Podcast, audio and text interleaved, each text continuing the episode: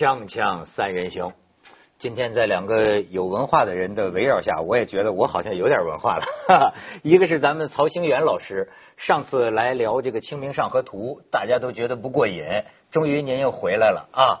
还有一个是雷怡老师，您是这个很久之前上过，当时我还记得啊。这个我们有的锵锵的观众啊，就是拿您这发型还悠您一默，对说是达利在我们这儿复活了，西班牙画家达利。对这这哎，真正跟达利有点关系的，应该说他那是曹老师这研究艺术史出身的，对吧？差不多五十步百步的距离。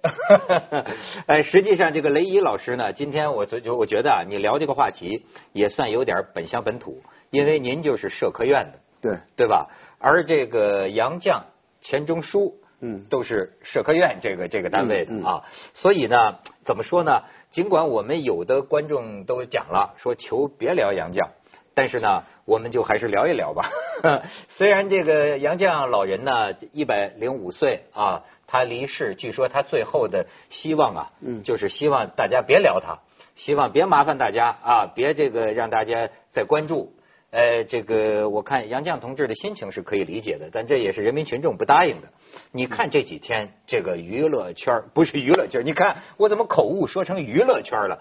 我简直觉得这像是聊成一场娱乐了似的。红白喜事，哎，你会说，你会说，是不是您高寿的人离开了大行了，那叫白喜事。哎白色的喜事，所以红白喜事，婚礼和葬礼，合适的葬礼是白喜事。您解得好，而且呢，这家伙这几天的种种形形色色的文章争议，你们两位都看了吧？看了一些，先说说你们的质感吧。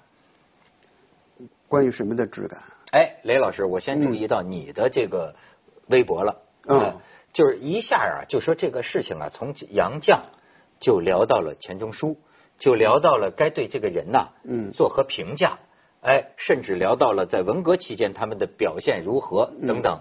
一下我就看见他的微博先说，说我曾经听谁谁谁说，嗯，关于钱钟书的三个字叫什么来着？三个词儿，是个聪明人，是个刻薄人，是个干净人。谁说的？李慎之先生说的。李慎之先生呢，是我们社科院的副副院长，又是无锡人，跟杨跟这个钱钟书先生非常熟，他们哎四几年就认识了。咱们可以出一下李慎之先生的这个照片，啊，这就是李慎之先生，我觉得非好有意思，以至于有些知识分子现在开始，他就是你们这个也有点什么呢？华山论剑那个劲儿啊，就是说有些知识圈里的人就是说钱钟书是不错，但是呢，我觉得他比不上李慎之，这话怎么解？这个呢，因为是一个不同，实际上我觉得有时候有的人做的不同，你很难比较嗯啊。那么呢，因为这个李李李慎之先生到他的晚年，更加强调思想启蒙的作用，公开的有一种呼喊，有一种呐喊啊。为这个启蒙啊，有一种公开的呼喊呐喊，而钱钟书先生呢，你看他几十年始终没有这种大声的疾呼呐喊啊，只是在默默的做他自己的学问，做他自己的这个研究，嗯甚至在不许研究、不许那样做学问的时候，他偷偷的冒着巨大的风险，他也做自己的这种研究。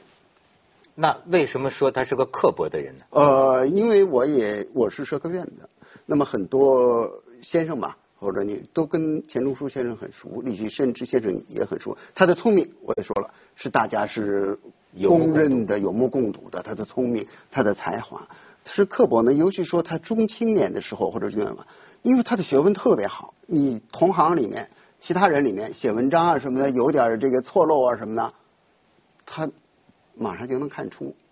经常的有时候嘴又比较这个，用今天话说，哎，要讽刺一下或者幽默一下，讽刺一下谁谁谁的那个围地方城里就错了看得出来啊，就是，所以我坦率的说，我不很喜欢《围城》这本小说，很多人很喜欢，我不是很喜欢，我就是说它里面那个刻薄的那个味儿啊，我不是很喜欢。那为什么说他是干净的人呢？这个干净人，我觉得这个别人也跟我说过他的一些这个为人。李慎之先生跟他更熟，跟我说，他每次说完这三个评论，就要说，你要知道，干净人是个很高的评价。那么我知道的。我说我在那个年代能做个干净人，很不容易，在那个特殊的年代，不揭发、不批判别人，啊，同时又没有自污，哎，拼命的把自己检查说的一无处事啊，一无是处啊，这种啊，你看当时在思想改造的过程中，多少知识分子要批判自己，批判的很厉害的，他也尽几乎没有。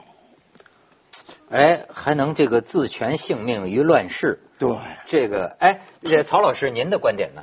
他的干净其实就是因为他聪明，他把这些都看透了，他早早的就明白中国这个社会怎么去生存。作为一个有文化的人，刚刚您谈到他也是一个做学问的人，我觉得是大家对他有一个认识的误区，他不是一个我们概念当中的知识分子。他是一个有文化的人，知识分子。他和李慎之先生相比，一个是知识分子，要拿出自己的观点、社会观点；一个是有文化的人。有学问的人，他学了，他问了，他知道很多，但他不愿意拿出我的观点。这个观点可能不适合拿出在这样的他所生存的年代。我们看他要看他生存的年代，他所处的环境和他所做的事情，其实就是这个聪明、刻薄、干净三个。你对杨绛这事儿怎么看呢？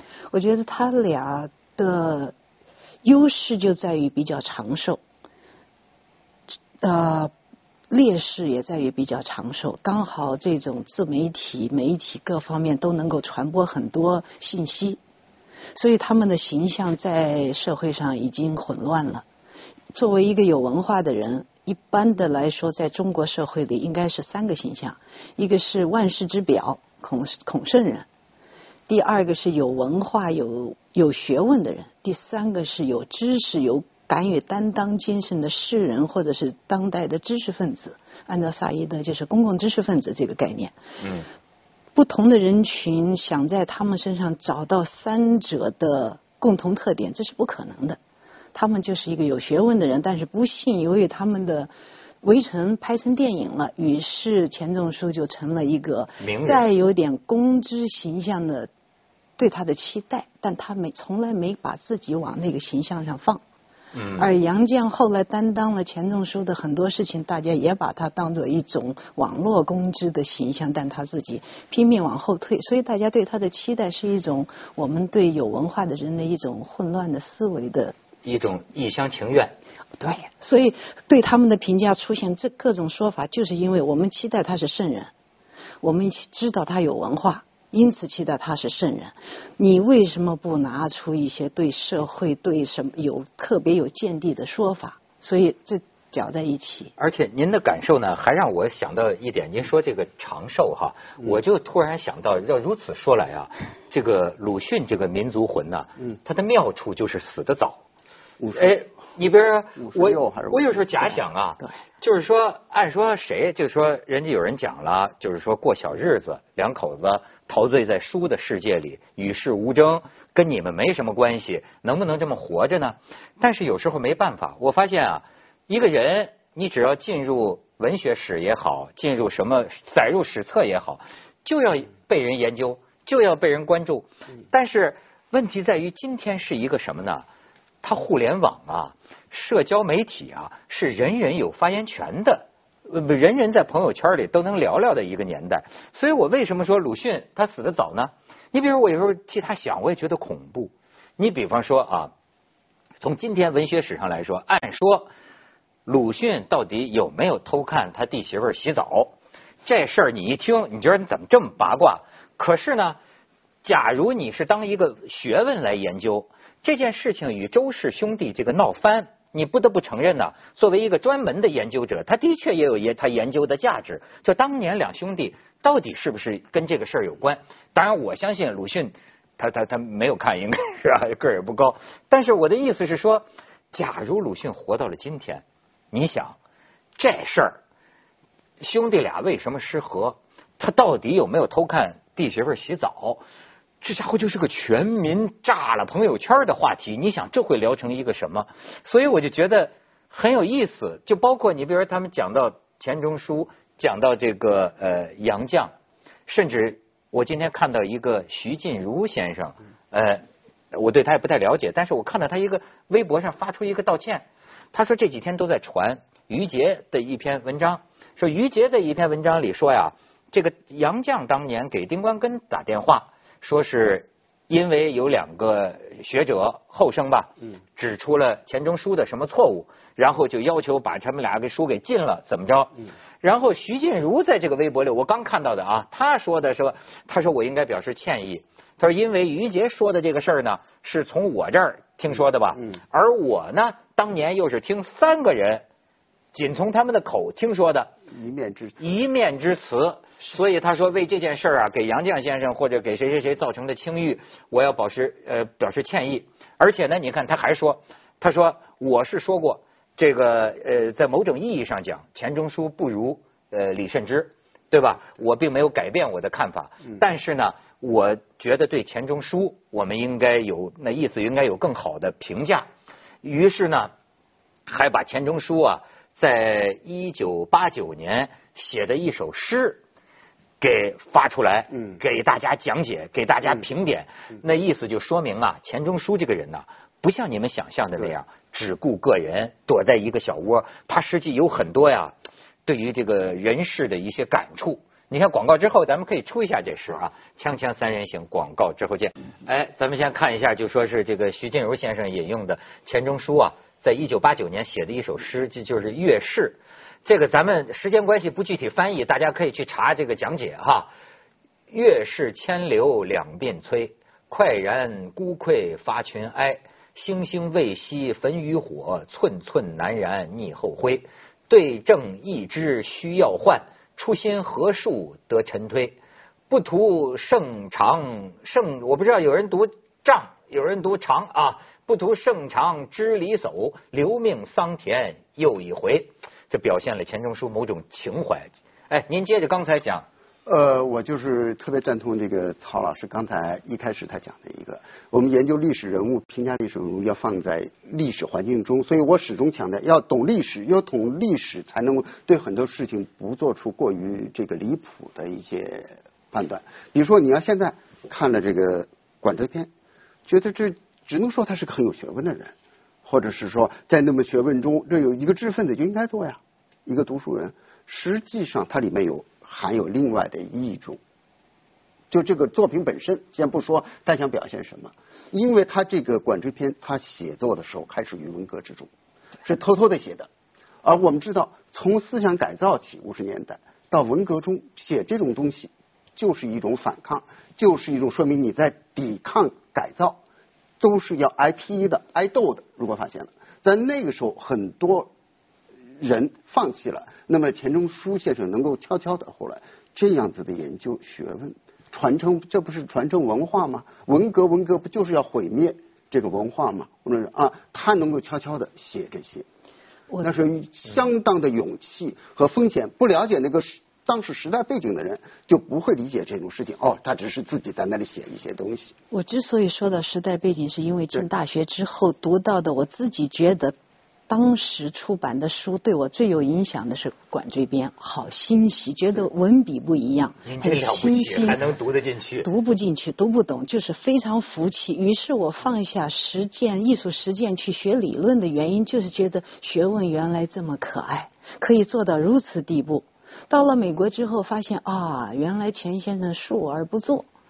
但是他去世之后，不，杨绛先生去世之后，很多人的议论，我再回头看这个书，我再翻，我觉得不是回到这个历史时期，在当时能用这样清新的文笔，不受对。呃，当时的文文化的影响，文革风、红色语言的影响，能够如此清新、如此冷静的考究，你仔细看，它里面还是有隐喻的。对对对。有点像顾炎武谈到国家和天下的区别，你仔细琢磨，其实里面有很多隐喻，我们还是没理解，他不能写的太清楚，放到那个环境之下。你说这个，我就说啊，我昨天看了一下杨绛的那个《我们仨》呀，哎，我首先对杨绛这个人的感觉，真是像钱钟书说那。个最贤的妻啊，嗯我在他字里行间，你知道我感觉到的，首先我说这个女人呐，真是金贵自己的这个丈夫啊，嗯那自己这个丈夫真的就是不容许你们泼他一滴脏水。对，就是你看他在这个书里边写说，有些人说这个钱钟书写《管锥篇》为什么要用文言文，而且是看不懂的文言文来写？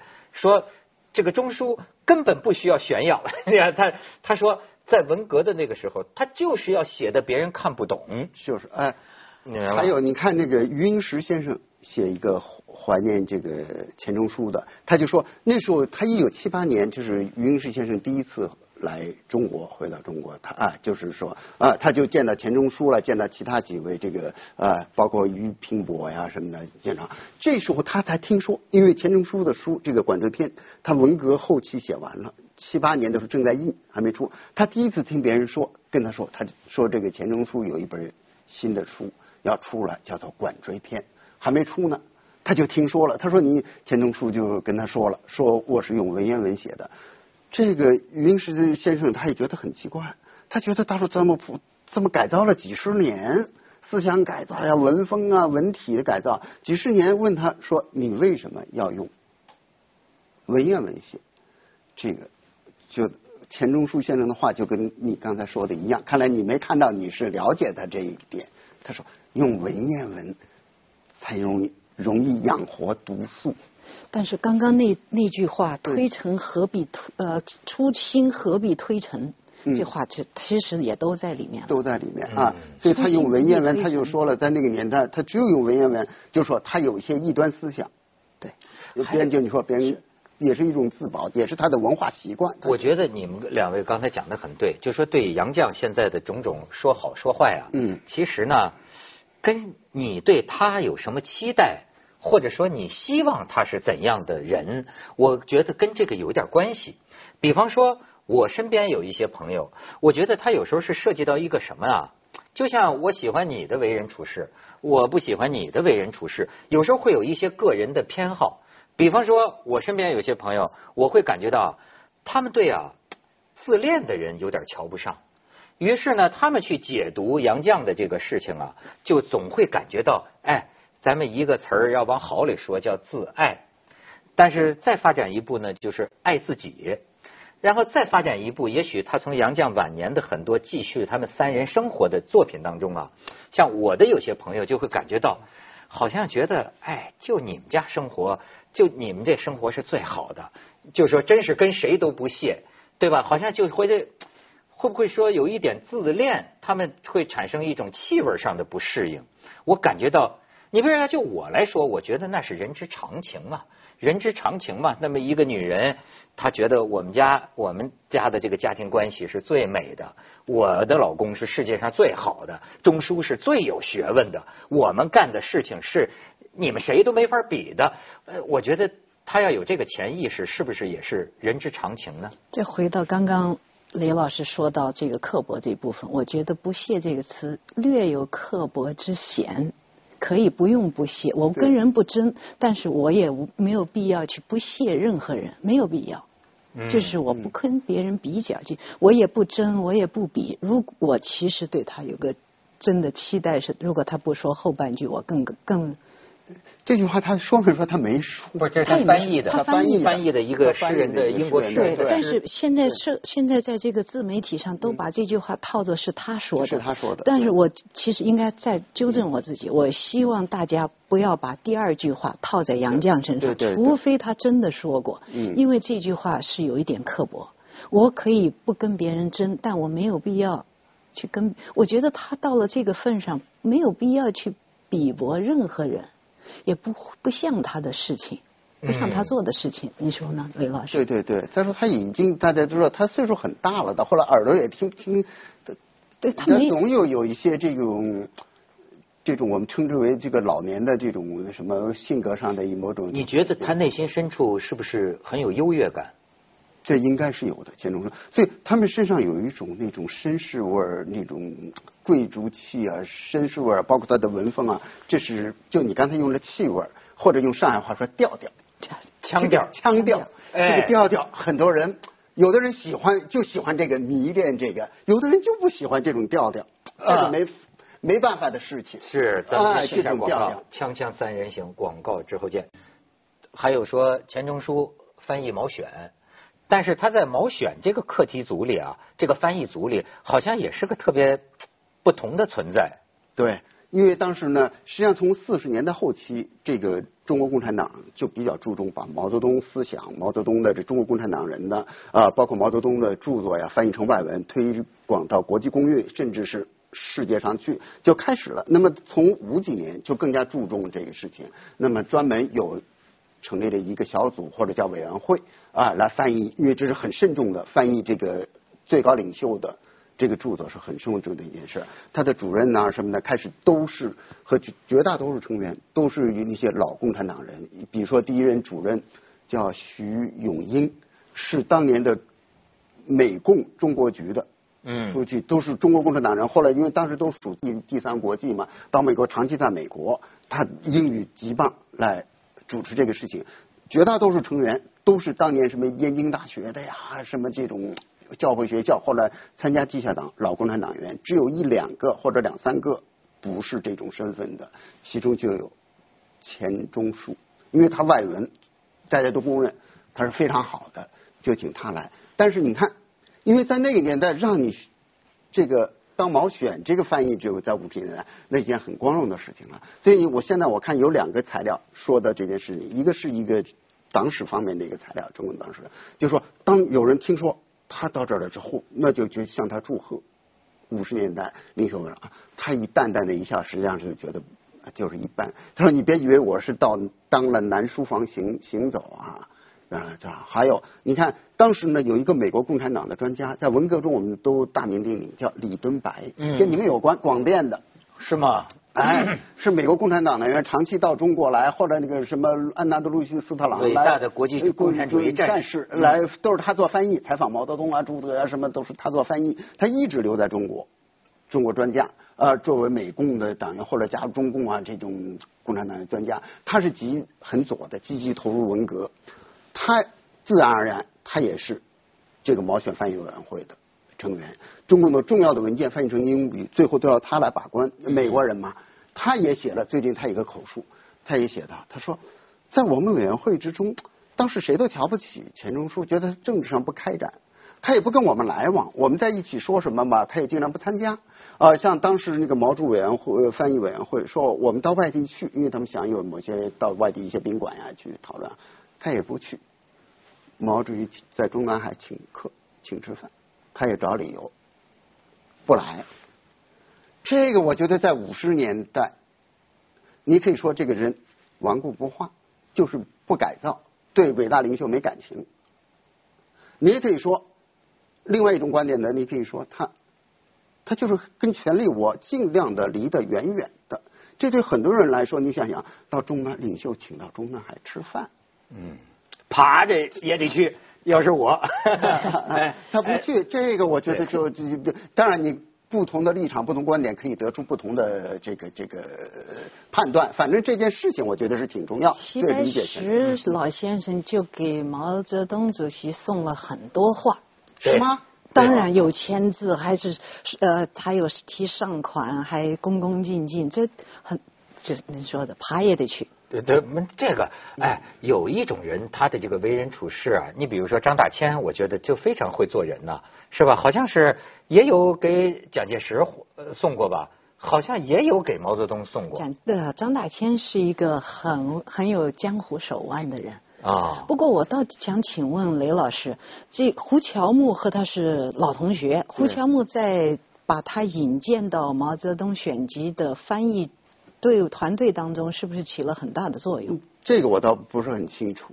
这个我清楚，不是 不是我我我当时选中两个人，当时还有一个人也进去了，嗯，就是哲学家金岳霖啊。